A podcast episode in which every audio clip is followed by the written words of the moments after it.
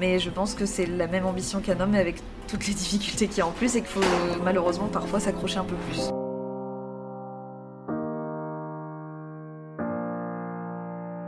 Enfant, elle se rêvait sur scène ou à l'affiche d'un film. Ne venant pas de ce milieu-là, elle va se créer elle-même. Partez avec moi à la découverte d'une femme exceptionnelle. Le cinéma, euh, c'est le rêve ultime.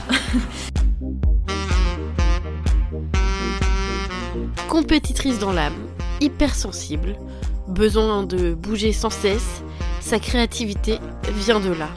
Bah, en fait, je suis quelqu'un qui bouge beaucoup, donc si tu veux, si je reste tout le temps au même endroit sans rien faire, il y a un moment, euh, faut que je bouge parce que je vais plus avoir d'inspi. Et cet été, globalement, j'ai bougé pas mal de fois et j'ai été très créative cet été, donc c'est important pour moi de, de bouger. Un cœur riche aux valeurs immenses. Tu vois, moi, depuis que je suis petite, on me dit toujours que je suis souriante, je suis naturelle, tout ça. Et en fait, on me le dit toujours aujourd'hui. Et je suis contente de ne pas avoir perdu ça, euh, ces valeurs. Enfin, pour moi, j'ai euh, je pense que j'ai pas trop changé.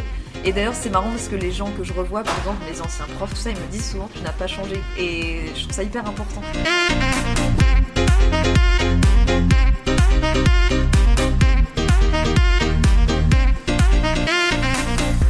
rencontre avec Anna Godefroy, dit Anna, vendredi 7 octobre.